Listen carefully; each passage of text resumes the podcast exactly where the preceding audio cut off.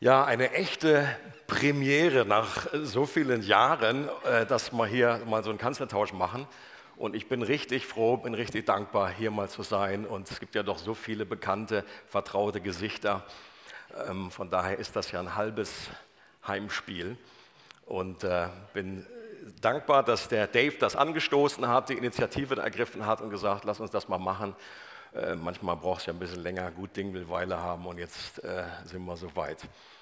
Ähm, was mich seit etwas längerer Zeit beschäftigt, sind wieder ganz neu die Gleichnisse von Jesus. Und da sind wir im Moment, Moment bei uns in der Gemeinde auch in einer Serie drin. Und ich bin neu fasziniert, wie viel Gleichnisse Jesus gebraucht hat, dass Jesus Gleichnisse geliebt hat. Es scheint so zu sein, dass in einem gewissen Abschnitt seines Dienstes Jesus wie irgendwie einen Gang hochgeschaltet hat und noch mehr Gleichnisse erzählt hat als, als vorher. Nachzulesen in Matthäus 13, äh, da wird ein Gleichnis nach dem anderen aufgeführt und zum Schluss heißt es, äh, er redete nichts außer durch Gleichnisse zu ihnen. Und äh, die Jünger fragen Jesus sogar, Jesus, warum redest du immer in Gleichnissen? Und Jesus sagt zu ihnen, weil euch es gegeben ist, die Geheimnisse des Königreichs zu verstehen.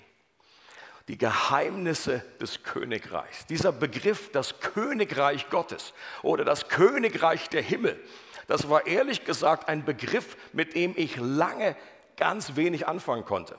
Das war für mich so nebulös, das war irgendwie ja, keine Ahnung, was das bedeutet. Wenn ich früher so ein Buch gesehen habe, da stand drauf, das Königreich Gottes, das habe ich irgendwie das überhaupt nicht angefasst. Das war überhaupt nicht spannend für mich. Da gab es ganz andere Bücher, die Zeichen und Wunder oder irgendwie was anderes. Fünf, fünf Schritte zum Glück. Aber das Königreich Gottes, das war irgendwie, das hat mich überhaupt nicht hinterm Ofen hervorgeholt. Und, äh, und dabei ist es doch das absolute zentrale Thema, das Lieblingsthema von Jesus. Jesus beginnt seinen Dienst und sagt, das Königreich Gottes ist nahe herbeigekommen. Das war die frohe Botschaft vom Königreich Gottes. Und am Ende, nachdem Jesus auferstanden ist, redet er 40 Tage zu den Jüngern über welches Thema? Das Königreich Gottes.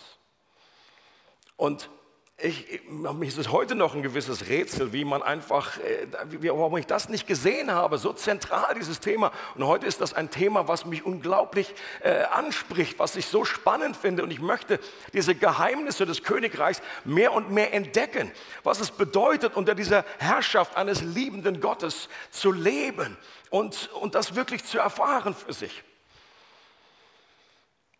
Und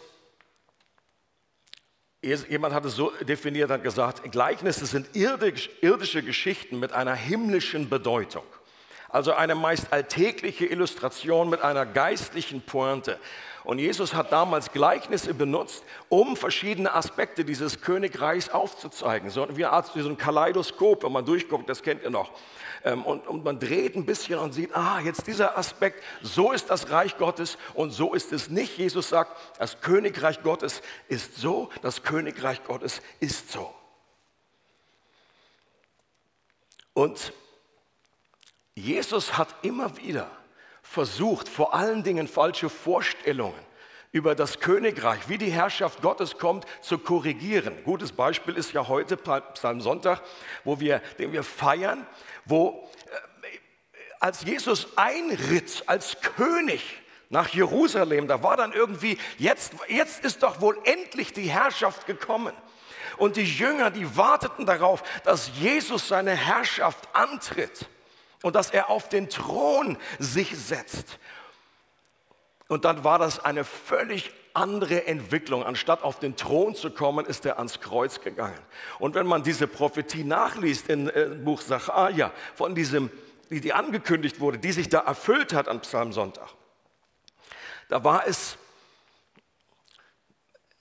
man hätte denken können, dass doch jetzt die Herrschaft anbricht. Da wird ja davon, ist davon die Rede, dass er jetzt siegreich, vielen Dank. Etwas trocken hier heute Morgen.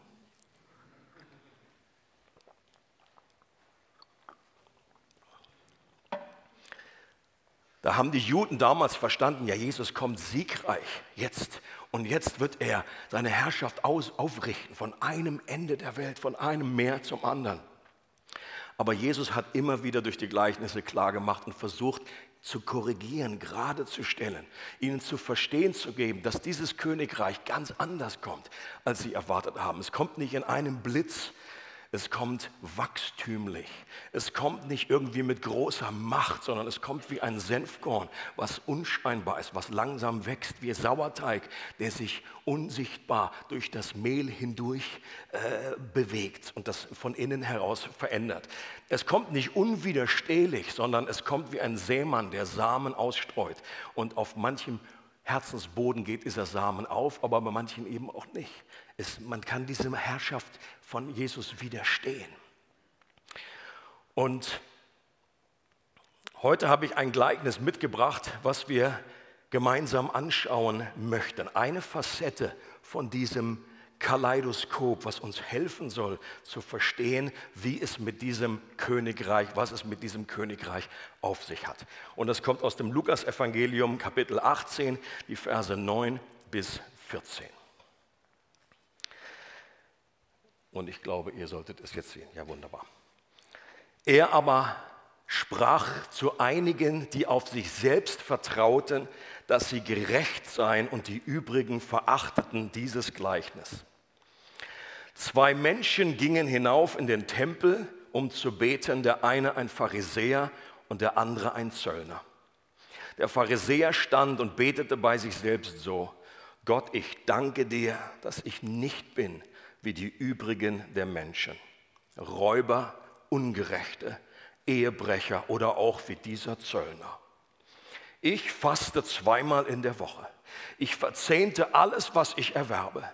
Der Zöllner aber stand weit ab und wollte sogar die Augen nicht aufheben zum Himmel, sondern schlug an seine Brust und sprach, Gott sei mir dem Sünder gnädig. Ich sage euch, dieser ging gerechtfertigt hinab in sein Haus, im Gegensatz zu jenem, denn jeder, der sich selbst erhöht, wird erniedrigt werden. Wer aber sich selbst erniedrigt, wird erhöht werden.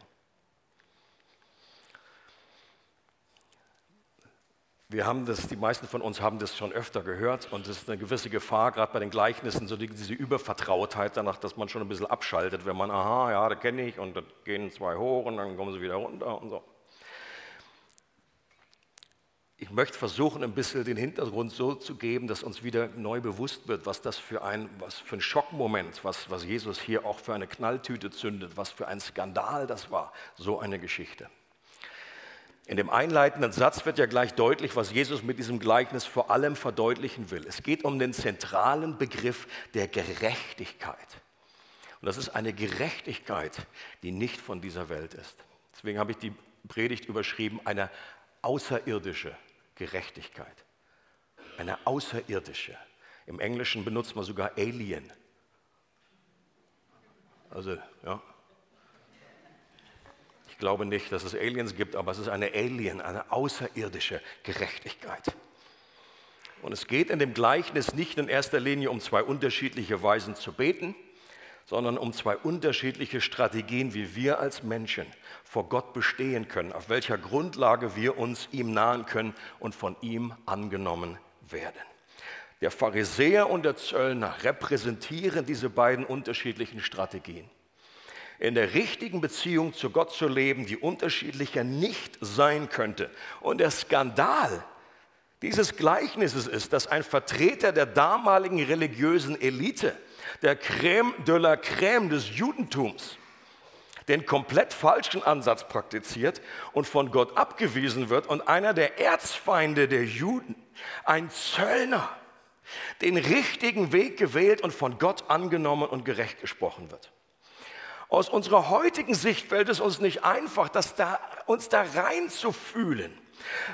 Uns fällt es nicht einfach zu erfassen, mit welcher Wucht dieses Gleichnis bei den ersten Hörern gelandet sein muss. Weil wir ja meist das Ende der Geschichte schon kennen. Und der Begriff Pharisäer und Zöllner ist bei uns anders gefüllt heute als zu der damaligen Zeit. Der Begriff Pharisäer ist ja in unserem heutigen Sprachraum Gebrauch meist negativ befrachtet. Wenn ich zu dir sage, Martin, nachdem wir uns ja jetzt schon ein bisschen kennen, du Pharisäer, dann bist du nur ganz begrenzt geschmeichelt, richtig? das hält sich dann in Grenzen. Da wirst du sagen, schön, dass wir uns kennengelernt haben, das war gut, die fünf Minuten, das reicht. Das war aber damals anders. Dieser Begriff Pharisäer, das war der Superstar des Judentums. Das war ein Vorbild, zu dem alle aufschauten. Pharisäer waren eine elitäre Reformbewegung, die mit einer unglaublichen Hingabe penibel genau versuchten, Gebote und die Traditionen im alltäglichen Leben anzuwenden und einzuhalten und sich dabei von allem zu trennen. Daher der Name, das heißt Pharisäer heißt jemand, der sich absondert, der sich trennt von all dem, was sie verunreinigen konnten. Also mit, mit einem Wort, die Pharisäer waren damals die Guten. Ein kleines Beispiel, in meiner Vorbereitung habe ich Folgendes gelesen, wie die, wie die Waschung der Hände äh, zelebriert wurde. Mit dem Hintergrund versteht man ein bisschen, warum die Pharisäer damals zu Jesus äh, gesagt haben, warum waschen sich deine Jünger eigentlich nicht die Hände? Also die Waschung der Hände war bei den Pharisäern eine religiöse Zeremonie, die nach bestimmten Regeln abzulaufen hatte. Das Wasser, das benutzt wurde, musste so rein wie möglich sein und es durfte nicht dadurch verunreinigt werden, dass man einen Teil davon für irgendeinen anderen Zweck gebrauchte. Für jede Waschung musste mindestens so viel Wasser genommen werden, wie eineinhalb Eierschalen aufnehmen können. Ich habe mich gefragt, wieso kommen die auf Eierschalen? Wenn ich was koche, dann nimmt man einfach zwei Esslöffel. Gut, wahrscheinlich waren das damals die Eierschalen. Das Wasser wurde über beide Hände gegossen. Damit die ganze Hand gewaschen wurde, musste man sie aufrecht halten, sodass das Wasser bis zum Handgelenk laufen konnte. Nachdem eine Hand gereinigt wurde, durfte man damit die andere waschen. Danach folgte eine zweite Waschung, wobei die Hände nach unten gehalten werden mussten, damit das Wasser von den Fingerspitzen abtropfen konnte. Diese zweite Waschung geschah, um das Wasser, das bei der ersten Waschung ja verunreinigt worden war, wieder abzuwaschen. Und das ist nur so ein kleiner, ein kleine äh, Regel, die sie einfach täglich äh, machen mussten. Und heute, wo wir sagen, meine Güte, wie anstrengend, wir sind so froh, dass, das nicht mehr, dass wir das nicht mehr tun müssen. Aber damals war das ein Ausdruck von, guck mal, wie heilig die sind, wie genau die das nehmen. Die Pharisäer betrachteten das Gesetz damals als Garten voller Blumen. Und um den Garten und die Blume zu beschützen, bauten sie einen Zaun darum. Das heißt, sie waren bestrebt, noch über die Vorschriften des Gesetzes hinauszugehen. Nur um ganz sicher zu gehen, dass sie keine Blume zerstörten, kein Gesetz übertraten. In dem Gesetz wird ja zum Beispiel nur vorgeschrieben, dass einmal im Jahr gefastet werden muss, an dem großen Versöhnungstag. Viele Pharisäer haben zweimal in der Woche gefastet. Meistens war das montags und donnerstags. Scheinbar, weil Mose an einem Montag auf den Berg gestiegen sein soll, wo er das Gesetz empfing und am Donnerstag wieder runtergekommen ist. Das war der Grund. Da fastet man halt montags und Donnerstag. Es gab gewisse Richtlinien, was man verzehnten sollte damals. Aber die Pharisäer haben das auf die Spitze getrieben und die haben selbst Gewürze wie Minze, Dill und Kümmel verzehntet. Das musste man machen zu Hause. Beim nächsten Kochen.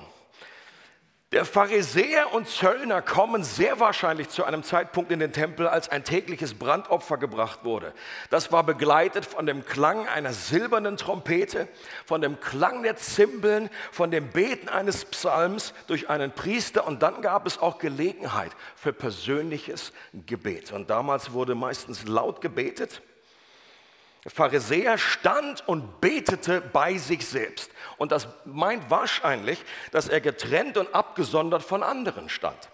Was ja auch sehr gut zu seinem Lebensentwurf als Pharisäer passt. Er sich von allem Unrein und den Menschen, die nicht so gerecht waren wie er, dass er getrennt sein musste. Und so wie er sich räumlich von anderen trennte, offenbarte er, wie er sich auch in seinem Herzen von anderen absonderte, weil er sich für etwas Besseres hielt.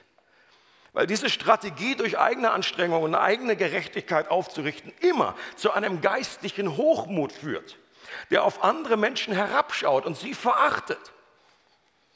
Und wovon das Herz erfüllt ist, das läuft ja bekanntlich in den Mund über.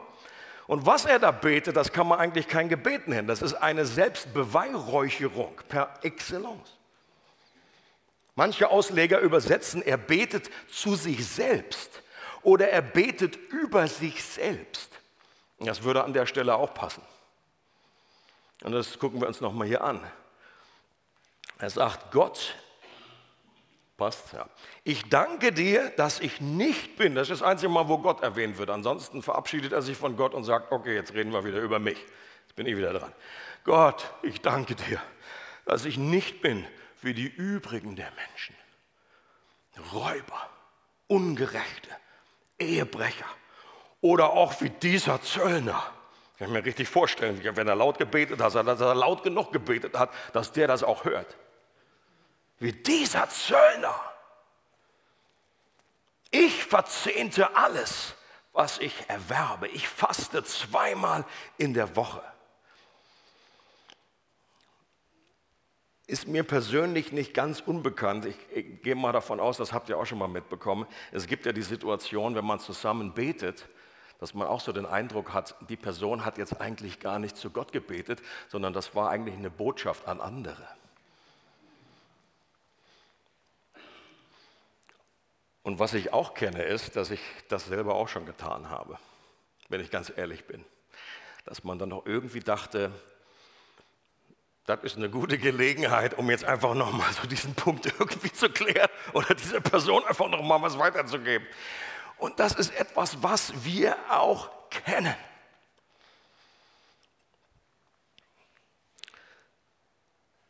Die Gerechtigkeit von dem Pharisäer basiert vor allem auf Äußerlichkeiten. Ist euch das aufgefallen?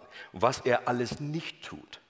Es geht ihm gar nicht um den Zustand seines Herzens, ob er geduldig ist, ob er liebevoll ist. Es geht auch nicht darum, was er Positives tut.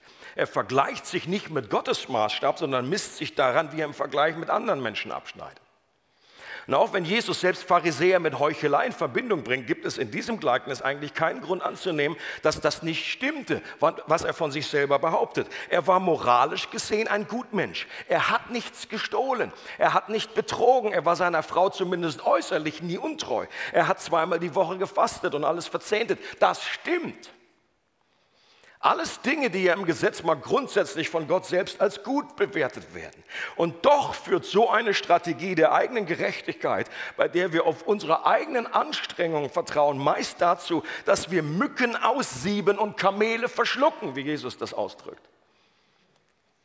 Dass wir Gewürze sogar verzehnten, aber die zentralen Dinge wie Recht, Barmherzigkeit und Glauben ignorieren. Dass wir am Wesen und Herzen der Liebe Gottes komplett vorbeisegeln können. Dass wir Gerechtigkeit nur durch Äußerlichkeiten definieren. Wir nur das Äußere der Schüssel reinigen, weil wir meinen, dass Veränderung von außen nach innen und nicht von innen nach außen geschieht. Und dass wir auch heute als Christen nicht immun sind gegen diesen Sauerteig der Pharisäer, so wie Jesus das bezeichnet. Das zeigt die Tatsache, dass wir am Schluss von einer Predigt über dieses Gleichnis Folgendes beten können. Gott, ich danke dir, dass ich nicht so bin wie dieser Pharisäer. Stimmt's? Und damit wären wir genau wieder an diesem Punkt, den Jesus ja eigentlich versucht aufzu, aufzudecken. Die eigene Gerechtigkeit, sich mit anderen zu vergleichen, auf andere herabzuschauen, das ist etwas, was in uns allen steckt. Ein kleiner Pharisäer kann in uns allen stecken. Und wir neigen dazu, unsere eigene Anstrengung, uns darauf zu verlassen, auf unsere eigene Gerechtigkeit zu vertrauen. Ein gutes Beispiel ist ja sehr oft äh, zu erkennen, irgendwie am Anfang des Jahres. Da haben wir sogenannte Bibellesepläne Hochkonjunktur. So nach ein, zwei Monaten verflacht ja die Kurve so ein bisschen. Ähm, ist ähnlich wie Fitnessstudio, ähm, ist ja auch nur so im Januar meistens so ein großer Run danach, ist dann weniger Anmeldung. Aber so Bibellesepläne ist ja auch. Und dann irgendwie äh, kenne ich noch so gut aus meinem Leben, wenn man da halbwegs irgendwie so in der Spur ist, was so ein, zwei Tage Unterschied, ach komm, geschenkt, das, das, da können wir gut. Aber so irgendwie, ja, wir kommen, wir schaffen das diesmal. Dieses Jahr wird einfach anders. Und wenn wir das halbwegs schaffen, dann denken wir, ja, Gott ist jetzt einfach happy mit mir. Es ist jetzt so gut, ich habe das geschafft. Aber wenn wir dann einfach schon in, im ersten Monat irgendwie, was zwei Wochen hinterdrein sind, und dann ist es irgendwie, haben wir den, den Eindruck, oh, irgendwie jetzt muss ich wieder, man kommt innerlich unter Druck und jetzt muss ich irgendwie, jetzt muss ich Gas geben. Sonst ist Gott irgendwie, die, die, die, die Stirn rins, runzelt sich, nicht rinselt, die runzelt sich von Gott. Er guckt irgendwie so, bis, allerdings ist dann wieder besser, wenn wir jemanden anderen treffen, der ist im ersten Monat schon vier Wochen hinterher. Und dann sagen wir wieder, du bist ja, du bist auch ein Armer. Das tut mir jetzt leid für dich. Also du bist ja, ich habe schon, bei mir ist, ich kämpfe auch, aber Junge, Junge, so wie du, da fühlt man sich gerade wieder besser. Dass wir uns mit anderen Christen, mit anderen Gemeinden vergleichen. Ein berühmtes Spiel auch im christlichen Kuchen. Warum wollten denn die Priester, die Pharisäer und Schriftgelehrten Jesus damals unbedingt loswerden und ihn ständig umbringen? Das ist ja eine gute Frage. Ich meine, Jesus war der perfekte Mensch, der nie gesündigt hat. Warum wollten die ihn irgendwie von der Klippe schmeißen? Warum hatten die immer wieder einen Steinlose in der Tasche und wollten ihn ein Grund waren Geschichten, Stories wie diese, die Jesus erzählt hat, mit denen Jesus dem religiösen Establishment direkt zwischen die Augen gehauen hat, voll auf die Zwölf. Als Jesus am Ende der Geschichte die allgemeine Erwartung auf den Kopf stellt und plötzlich behauptet, dass der Pharisäer, der Hero von Gott abgewiesen wird, aber der Zöllner gerechtfertigt nach Hause ging, da war dann auch der letzte der Zuhörer wieder hellwach. Da haben sie, glaube ich, irgendwie Riechsalz irgendwie verteilt für alle, die gerade in Ohnmacht gekippt sind. Das muss unglaublich gewesen sein. Dieser Schockmoment, den können wir ganz, ganz schwer nachempfinden.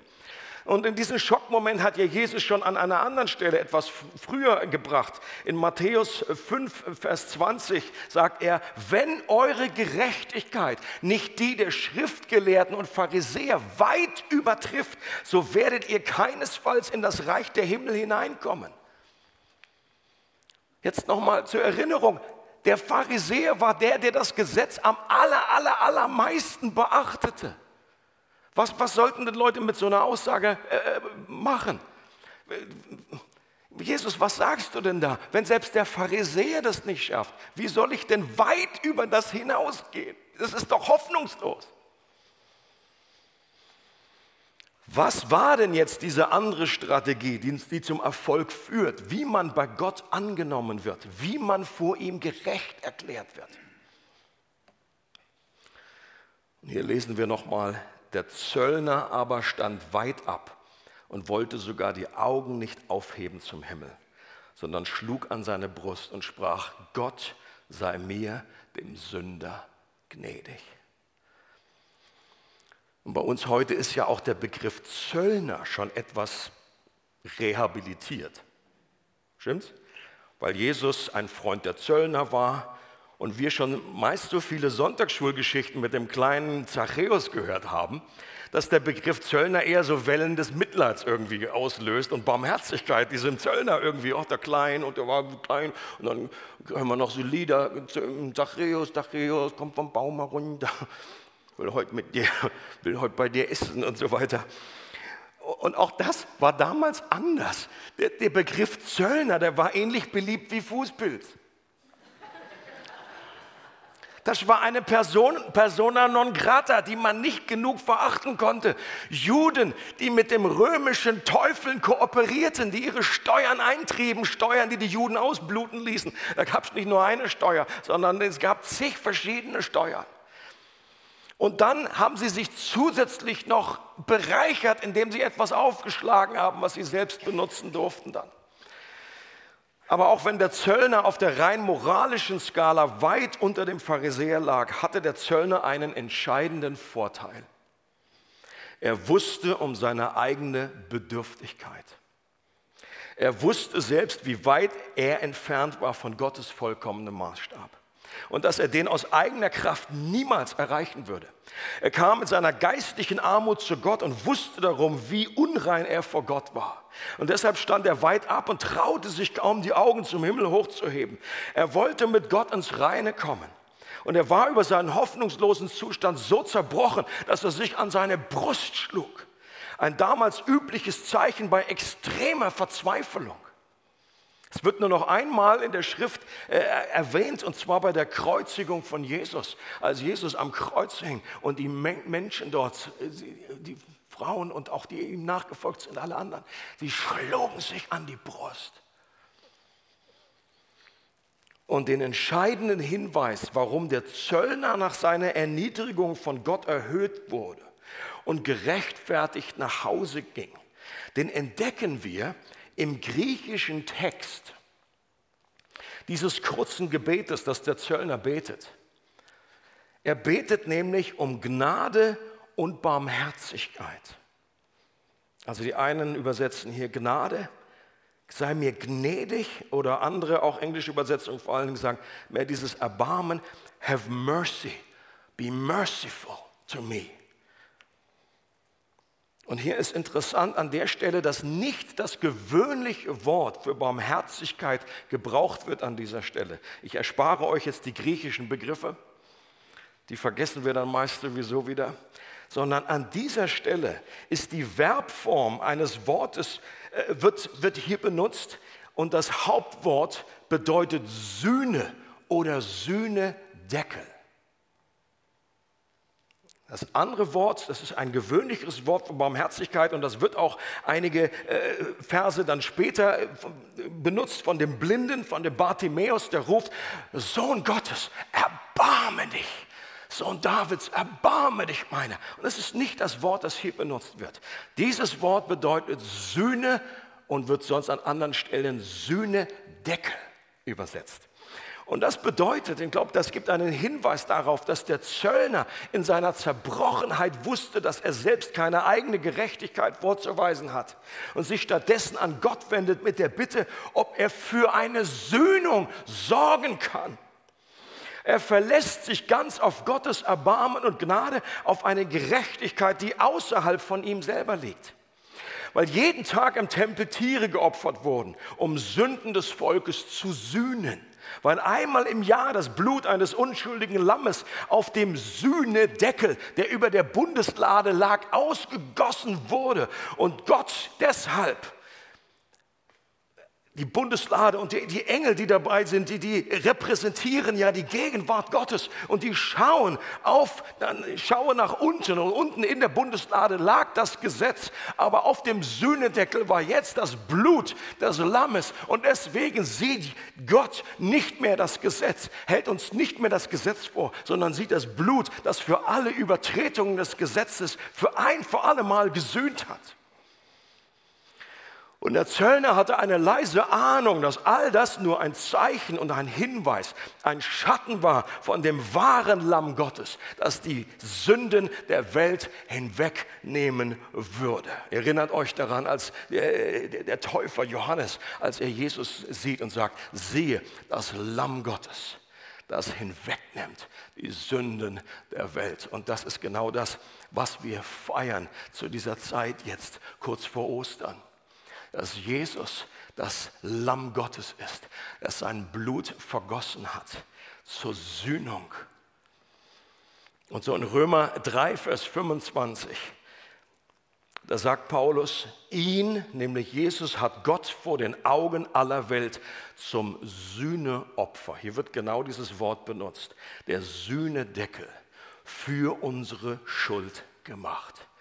Durch sein Blut, das er vergossen hat, ist die Sühne geschehen. Und durch den Glauben kommt sie uns zugute. Oh, ist das gut.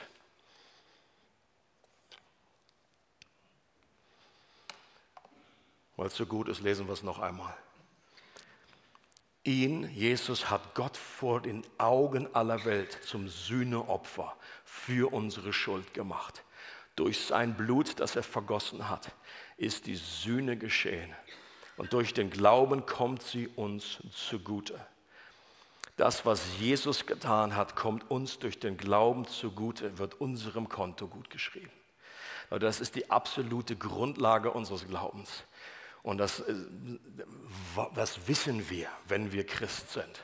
Aber doch ist das eine, eine Wahrheit, die wir immer und immer wieder hören müssen. Das ist die absolute Grundlage unseres Glaubens.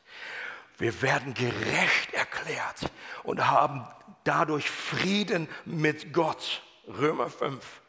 Da wir nun gerecht geworden sind durch den Glauben, haben wir Frieden mit Gott. Und um Gott umkleidet uns mit der Gerechtigkeit seines Sohnes wie mit einem königlichen Mantel. Und er rechnet uns das vollkommene Leben an, das Jesus auf der Erde gelebt hat. Also Gott vergibt nicht nur alle Schuld, dass wir unsere, unser Konto, dass es auf Null wäre, das wäre ja schon genial. Aber er gibt uns, er rechnet uns das vollkommene Leben von Jesus an, auf unser, zahlt das auf unser Konto ein, dass da Millionen und Millionen von Pluspunkten von dieser vollkommenen Gerechtigkeit sind, die Jesus erworben hat.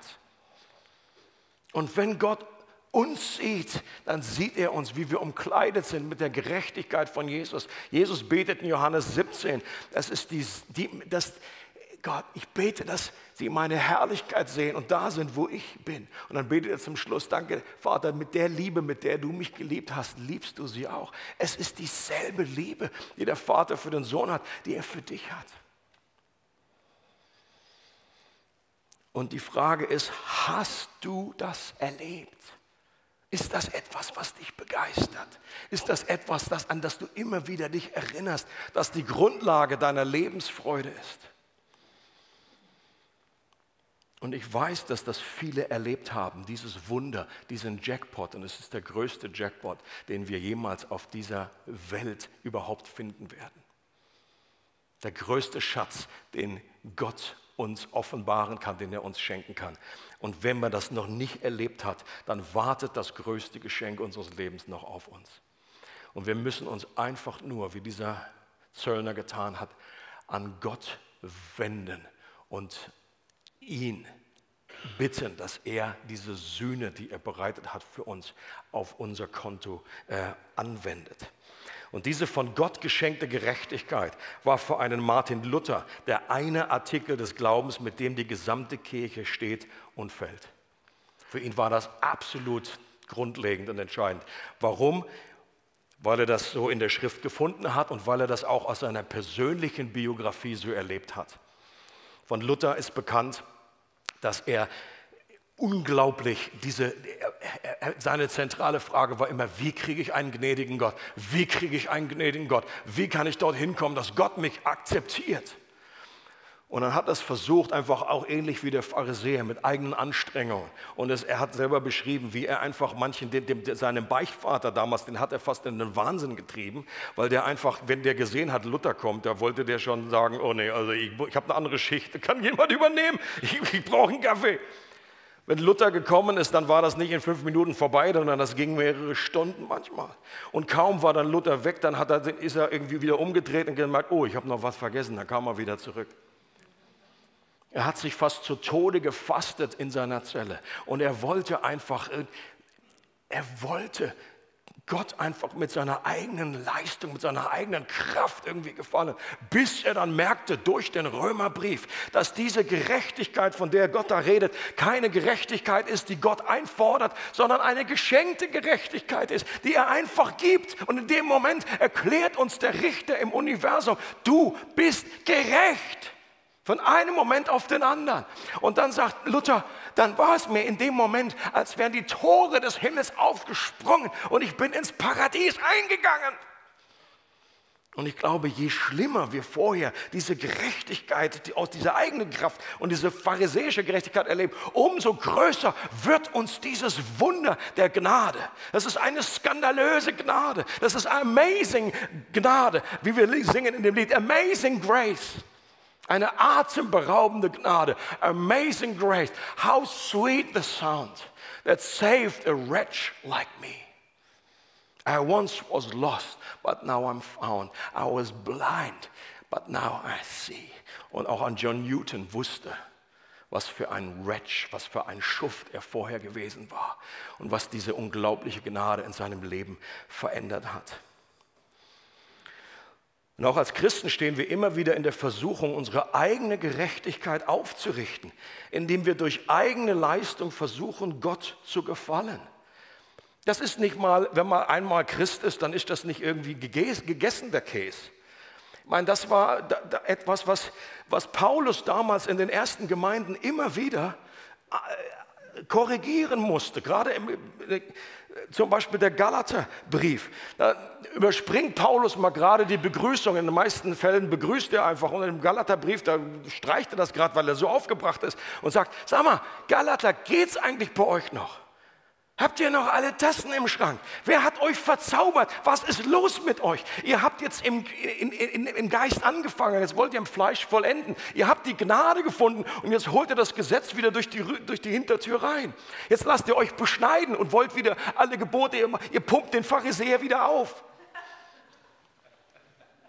Jetzt wollt ihr wieder alle Gebote. Ihr sagt zwar, Jesus ist schon wichtig, ja klar, das ist eine gute Grundlage, aber jetzt müssen wir oben drauf, müssen wir noch alle Gebote. Sagt, no, nein, nein, nein, das ist doch der Witz. Hört auf damit.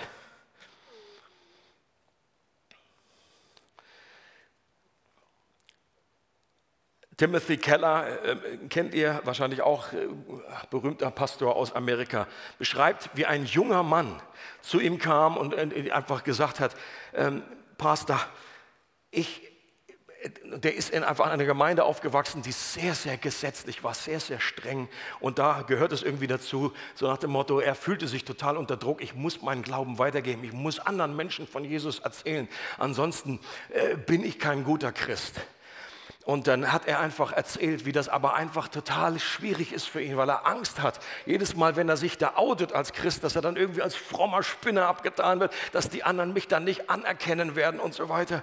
Und Timothy Keller sagt einfach zu ihm, weißt du was, wenn du in deinem Leben mit keinem mehr über den Glauben redest, die Liebe Gottes für dich ist die eine Konstante in deinem Leben. Es macht überhaupt keinen Unterschied für die Liebe Gottes, ob du jemals deinen Mund aufmachst und über den Glauben redest oder ob du das irgendwie ständig machst. Und, und in dem Moment, und dann kam irgendwann eine Woche später oder eine Zeit später, kam jemand anders wieder zu, zu Keller zurück und hat gesagt, sag mal, der junge Mann da, was hast du dem gesagt? Der rennt jetzt dauernd rum und erzählt, wie wild Menschen von, vom Glauben. Das ist unglaublich. Leute, und das ist etwas, was die Gnade Gottes bewirken kann. In dem Moment, wo wir uns total geliebt und angenommen von Gott wissen, dann sind wir befreit, wirklich diese gute Botschaft anderen zu geben. Und dann, aber, aber er war in einem Teufelskreis drin. Gott lehnt mich irgendwie ab, ich bin nicht so richtig angenommen, wenn ich das nicht weitergebe. Und dann hat ich das erst recht irgendwie äh, blockiert diese, diese gute Botschaft weiterzureden. Ich habe neulich einen wunderbaren Satz gelesen an einem Buch, das heißt, die Gnade beruhigt und bewegt zugleich. Fand ich total stark. Die Gnade beruhigt, aber sie bewegt uns eben auch. Und was wir unbedingt brauchen, ist kontinuierliche Erinnerungen. Warum? Weil wir alle Erinnerung an die, an die frohe Botschaft, an die Gnade, an diese außerirdische Gerechtigkeit. Wir brauchen Erinnerung. Warum? Weil wir alle, jeder Christ leidet an einer Krankheit und die heißt Evangeliumsschwund. Wir neigen alle dazu, das Evangelium zu vergessen. Da kann niemand sagen, ja, das habe ich mal verstanden, das habe ich schon mal gehört letzte Woche und alles gut, brauche ich mir dann und manchmal haben wir diese Vorstellung, ja, das Evangelium ist schon das A bis, A bis C und danach kommen dann so die wichtigen Sachen. Nein, nein, das Evangelium ist das A bis Z und wir werden unserem ganzen Leben immer nur tiefer hineinwachsen in dieses Verständnis vom Evangelium. Die Gnade beruhigt und bewegt. Und so, deswegen ist es so wichtig, ich weiß, dass ihr an einer Serie seid über Gemeinschaft. Und jetzt glaube ich, dass die Voraussetzung, eine der besten Voraussetzungen für echte biblische Gemeinschaft ist, dass man erkannt hat, dass man gerecht gesprochen und angenommen ist bei Gott. Das ist die beste Voraussetzung. Und dass Gemeinschaft deswegen wichtig ist, weil wir einander treffen und uns einander ermutigen und erinnern, weißt du, dass du gerecht gesprochen bist bei Gott. Leute, und wenn eins auch in dieser ganzen Corona-Zeit uns deutlich geworden ist, dass Livestream super ist und wir so dankbar sein können dafür, dass es so etwas gibt, aber dass das kein Ersatz ist für echte Gemeinschaft. Stimmt's? Es ist einfach kein Ersatz. Wir brauchen diese Gemeinschaft vor Ort. Und ich habe einfach hier im Hebräerbrief steht ja, deshalb ist es wichtig, dass wir unseren Zusammenkünften nicht fernbleiben, wie einige sich das angewöhnt haben, sondern dass wir einander ermutigen. Als ich das gelesen habe, da dachte ich, aha, das Phänomen, das gab es also schon vor Corona.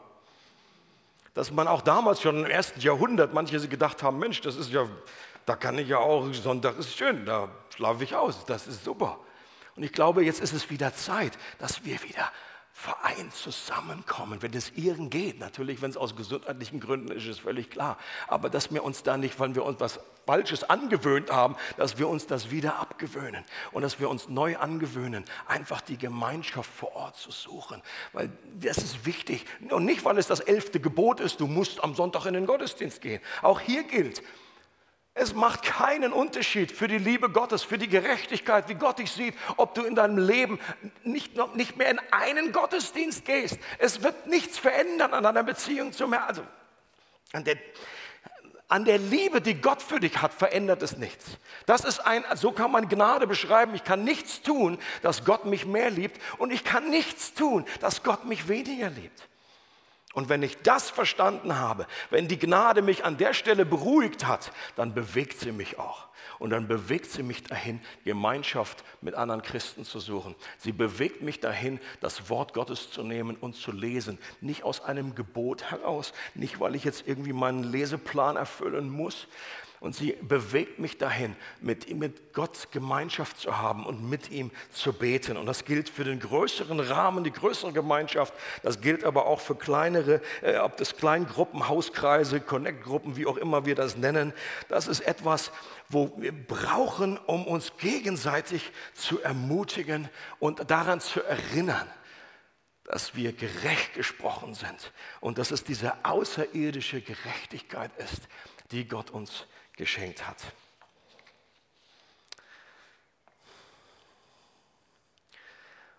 Und ich würde gerne diese Predigt so beenden, dass wir uns kurz Zeit nehmen, vielleicht, ähm,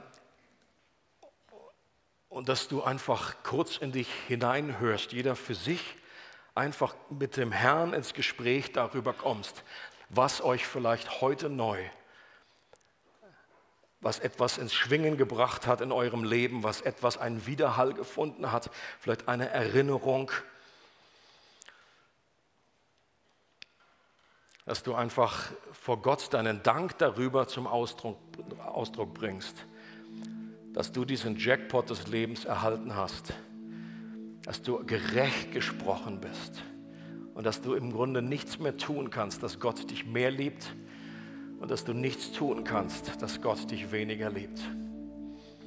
Und dass diese atemberaubende Gnade einerseits die, die Fähigkeit hat, dein Leben absolut zu beruhigen und dann aber auch gleichzeitig wieder zu bewegen. Dass es eine befähigende Kraft ist. Und vielleicht fällt dir irgendwie, vielleicht ist das nichts mehr, was, was dich wahnsinnig begeistert oder wo dir irgendwie die Freude flöten gegangen ist bei. Dann bete doch an der Stelle, Herr, stell die Freude meiner Errettung wieder her. Das hat auch ein David gebetet.